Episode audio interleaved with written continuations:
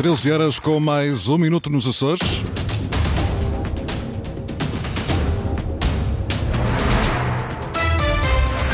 Vamos conhecer os títulos desta edição.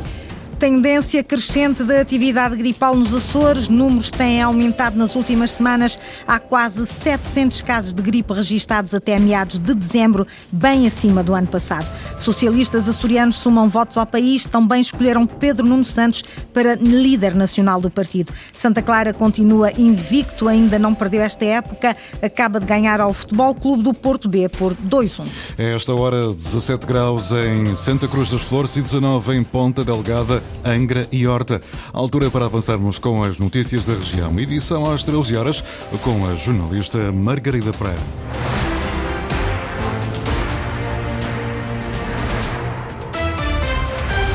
Está intensa a época gripal nos Açores, estão muito acima dos valores do ano passado, dos casos de gripe até agora na região. Linda Luz. Até meados de dezembro já foram quase 700 casos. Para maior precisão, foram registados 698 casos de gripe na região e ainda não chegaram os dias de festa de Natal. No mesmo período do ano passado, foram registados apenas 113 casos de gripe. Ou seja, já houve mais 585 casos nesta época gripal. Ao jornal Açoriano Oriental, a Direção Regional da Saúde diz que a expectativa é que o número suba nas próximas semanas e que o pico da gripe nos Açores volta a ser por altura do Carnaval, face ao habitual desfazamento para o resto do país. A população ativa no grupo etário dos 30 aos 64 anos tem sido a mais afetada. O boletim de vacinação sazonal de 11 de dezembro mostra que já foram administradas 25.332 vacinas contra a gripe. Já contra a Covid foram apenas 13.962. Mesmo assim, o número de casos registrados registados de Covid nos Açores está abaixo do mesmo período do ano passado. Menos casos de Covid, mais casos de gripe que está intensa nos Açores. Com 66% dos votos entrados em urna, os socialistas açorianos deram a vitória a Pedro Nuno Santos para a liderança nacional do partido. José Luís Carneiro ainda somou 34% dos votos. Resultados a espelharem muito a votação nacional. Luísa Couto. Os Açores seguiram em linha com a tendência nacional. Vitória clara de Pedro Nuno Santos na região, com 66% dos votos contra 34% de José Luís Carneiro. Nas preferências por ilha, Pedro Nuno Santos também levou a melhor, ganhou em 6 das 9. José Luís Carneiro, por sua vez, foi o preferido em três ilhas, em São Jorge, no pico e com uma vantagem de 20 pontos percentuais, e na terceira se vem com uma margem bem mais curta, 51%, contra os 49% de Pedro Nuno Santos. Berto Messias, vice-presidente do PS Açores, fala no resultado e no novo secretário-geral que traz garantias à região, desde logo porque Pedro Nuno Santos já se mostrou ser amigo dos Açores. Eu recordo, por exemplo, que o mote da sua candidatura é Portugal inteiro e, portanto, eh, um Portugal que tenha consciência de todas as especificidades de cada um eh, dos nossos territórios, incluindo eh, também as nossas regiões autónomas e, no caso em particular, os Açores, e, portanto, aquilo que se espera agora é que o Pedro Nuno Santos, sendo o secretário-geral do PS, tenha um projeto vencedor para as eleições legislativas nacionais e que esse projeto inclua também, obviamente, eh, uma visão eh, positiva eh, da nossa região, correspondendo àquelas que são as expectativas do Partido Socialista dos Açores nesse projeto político. Nos Açores, Pedro Nuno Santos e José Luís Carneiro contaram com apoios declarados de figuras de destaque da política regional. No caso de Carneiro, Alan Menezes, presidente da Câmara Municipal de Angra do Heroísmo, já Pedro Nuno Santos esteve a seu lado Vasco Cordeiro, líder líder do PS Açores, e ainda o presidente do partido a nível nacional, Carlos César. No Bloco de Esquerda, reforçar a representação no Parlamento açoriano é o grande objetivo mais imediato nas eleições marcadas para 4 de fevereiro nos Açores, objetivo traçado por Mariana Mortágua, a coordenadora nacional do Bloco de Esquerda, no final da reunião da Mesa Nacional do Partido que decorreu em Lisboa. Em declarações aos jornalistas, a líder bloquista afirmou que o trabalho do Bloco está a ser reconhecido em todo o país. O Bloco de Esquerda tem uma representação uh, nos Açores, temos dois deputados eleitos ao Parlamento Regional e temos um bom trabalho feito e a noção de que esse trabalho é reconhecido. E por isso todo o otimismo, toda, mais do que otimismo, toda a confiança e a certeza que vamos ter um bom resultado, que vamos subir, que o trabalho do Bloco é reconhecido a nível nacional, estende-se e por maioria de razão estende-se ao trabalho que temos feito nos Açores e aos resultados que vamos ter nos Açores. E por isso o que esperamos é, obviamente, crescer, manter a representação parlamentar que temos e crescer e crescer na, na capacidade de intervenção nos Açores. A Mesa Nacional do Bloco de Esquerda ratificou os nomes que vão encabeçar as listas nas eleições regionais e que já tinham sido aprovados pela Comissão Coordenadora Regional. Entre os nomes estão António Lima, coordenador regional que volta a ser o número um pelo Círculo de São Miguel, e Alexandra Manes, que encabeça a lista na, lista terceira, na Ilha Terceira. As listas fechadas do Partido Social Democrata também devem ser conhecidas ainda hoje ou amanhã. É uma mudança estratégica, diz o presidente da Câmara de Comércio de Angra do Heroísmo, de uma pequena participação participação passam a chefe de fila e a promotores em vários projetos financiados pelo Programa Europeu Interreg MAC no próximo quadro comunitário de apoio. Marcos Couto diz que é uma entrada numa nova realidade.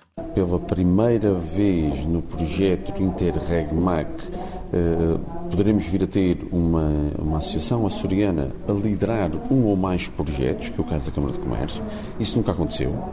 Uh, e isso resulta também deste know-how que nós fomos buscar a estas, a estas ligações. Portanto, o Interreg é um, é um programa europeu passava completamente ao lado dos Açores e a Câmara de Comércio candidatou-se a dois projetos como chefe de fila e pertencem a mais três como copromotor.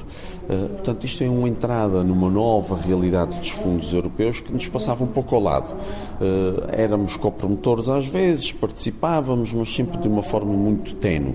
Uh, é muito importante que passemos a fazer parte desta rede, a, a captar esses fluxos, a captar esse investimento e a estar no centro de decisão, que é no fundo isto que estamos aqui a tentar também. No quadro comunitário 2021-2027, o programa conta com uma verba de 170 milhões de euros do Fundo Europeu de Desenvolvimento Regional, o FEDER, cofinanciando os projetos aprovados até 85%. O programa Interreg MAC comparticipa projetos que envolvem três regiões ultraperiféricas de Portugal e de Espanha, Madeira, Açores e Canárias. O trabalho está agora a ser feito. Investigadores estão a perceber se é possível, se poderá ser possível vir a comercializar lingueirão, uma nova espécie que foi detectada recentemente na Baía da Praia da Vitória, Eduardo Mendes. A espécie de marisco que existe em Portugal continental foi detectada na Baía da Praia da Vitória. A espécie poderá estar nas areias da Praia da Vitória há cerca de 10 anos anos. Mas antes de se falar em comercializar, é preciso conhecer a espécie. Temos que ir com, com cautela. É como outro recurso, é como as lapas, é como as amêijoas. Eh, tem que se conhecer bem uh, tem que fazer um estudo, não é preciso um estudo muito alongado, perceber as épocas de reprodução para que se consiga definir os períodos de apanha e quanto é que se pode apanhar para podermos gerir de forma inteligente e que, que as, as, pessoas nos Açores possam provar ligueirão. José Nuno Pereira, da Naturalist, já propôs à Direção Regional das Pescas um estudo da comunidade de Lingueirão e da sua monitorização durante um ano. Nós somos uh, cientistas, somos ecólogos, estudamos os animais, queremos que eles se mantenham lá e continuem a crescer e os habitats estejam saudáveis. Ficamos contentes da eventualidade de ele poder vir a ser explorado comercialmente, não é uma descoberta como o cientista faz na natureza que pode ter retorno para a comunidade. Esta poderá ser uma nova iguaria a introduzir nos pratos açorianos. Para já, a captura está interdita. Ricardo Pereira, do Estrelas Vermelhas de Silvalde, e Sara Carvalho, do Desportivo de Águeda, foram os vencedores da corrida principal da 59 edição da São Silvestre de Ponta Delgada. Mas o mais importante é mesmo a participação e foram mais de mil os participantes. O Luís Lobão. Já vamos tentar ouvir este som do Luís Lobão, que a máquina não está a querer eh, introduzir. Vamos tentar, sim, ver se é possível agora. Foram mais de 1.200 atletas que decidiram sair de casa para participar na 59 edição da São Silvestre de Ponta Delgada na corrida principal, com 6.200 metros e onde se percorreram algumas das ruas principais da cidade. Ricardo Pereira, do Desportivo Estrelas Vermelhas da Silvalde, foi o mais rápido, completando o percurso em 17 minutos e 41 segundos. A prova correu-me bem, uh, estava bem fisicamente e uma prova rápida, curta e correu muito bem. Ali aos 4 km uh, dei um esticão, fiquei um, um pouco mais sozinho e consegui-me consegui -me destacar. Os últimos 2 km já ia, já ia destacado, já consegui fugir. Esperas vir defender o título aqui na próxima edição, na edição número 60? É assim, não, não, não digo que não. Para o ano veremos se, se tenho a oportunidade de cá voltar. Gostei da prova. No setor feminino, a vitória foi para Sara Carvalho, do Recreio Desportivo de Águeda que concluiu a prova em 21 minutos e 2 segundos. Correu melhor do que estava à espera. As adversárias deram luta. Uh, no fim acabei por sair vencedora. É uma São Silvestre que é fora do normal porque as pessoas estão todas na rua. Fechadas as contas deste ano, a São Silvestre de Ponta Lagada começa agora a pensar na edição número 60 em 2024.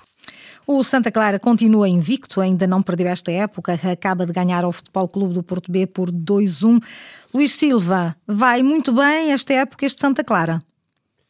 É, é verdade, não, uh, não podia ter uh, para já uma melhor campanha esta equipa do Santa Clara, mantém a, a liderança com esta, com esta vitória contra um Futebol Clube do Porto recheado de talento e de juventude. Um, valeu mais o resultado que a exibição para a equipa açoriana, mas o mais importante está conquistado foi os três pontos e a manutenção da, da liderança na perseguição àquilo que é o objetivo para a equipa açoriana, que é o regresso à Primeira Liga.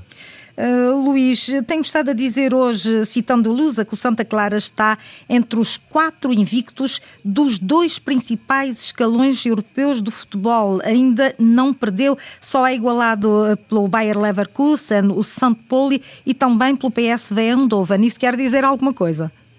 É, verdade, é mais uma nota em que o Santa Clara mantém a invencibilidade neste, neste campeonato, obviamente salvaguardando as diferenças nos eh, diversos campeonatos, mas é, é mais uma nota curiosa e, sobretudo, eh, revela aquilo que tem sido a competência desta equipa, liderada por Vasco Matos, no capítulo da, da, sua organização defensiva e na incapacidade que os adversários têm tido de vencer a esta equipa. É claramente de registro em 14 jogos a equipa ainda não ter permitido qualquer derrota numa liga tão competitiva como é a segunda liga, que ainda dá mais ênfase e mais mérito à campanha dos açorianos. Ainda falta muito campeonato, mas na segunda metade e com estes resultados até agora conseguidos, já é possível os adeptos do Santa Clara sonharem com uma subida?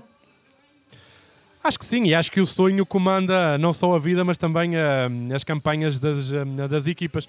E acho que o Santa Clara, uh, pela amostra ou pelas amostras sucessivas que tem dado nestes primeiros 14 jogos, dá sinais de, de ser uma equipa competente, tem plantel também para, para lutar pela subida. Os seus responsáveis desde o início um, deram uh, claramente a mensagem de, ou passaram claramente a mensagem que o objetivo era a subida. Também em termos pontuais, um, sobretudo para o quarto classificado, sabendo que os dois primeiros dão a sub, subida direta e o terceiro dá lugar ao playoff, já vai havendo aqui uma diferença também uh, considerável e, portanto, é perfeitamente natural e aceitável que não só a equipa, mas também todos os açorianos vão sonhando em voltar a colocar um, o nome dos Açores no escalão máximo do futebol em Portugal. Obrigada, Luís Silva. A comentar eh, esteve este jogo relatado pelo Carlos eh, Rodrigues no dia em que o Santa Clara manteve a invencibilidade, ainda não perdeu esta época. Acaba de ganhar no estádio de São Miguel o Futebol Clube do Porto B por 2-1.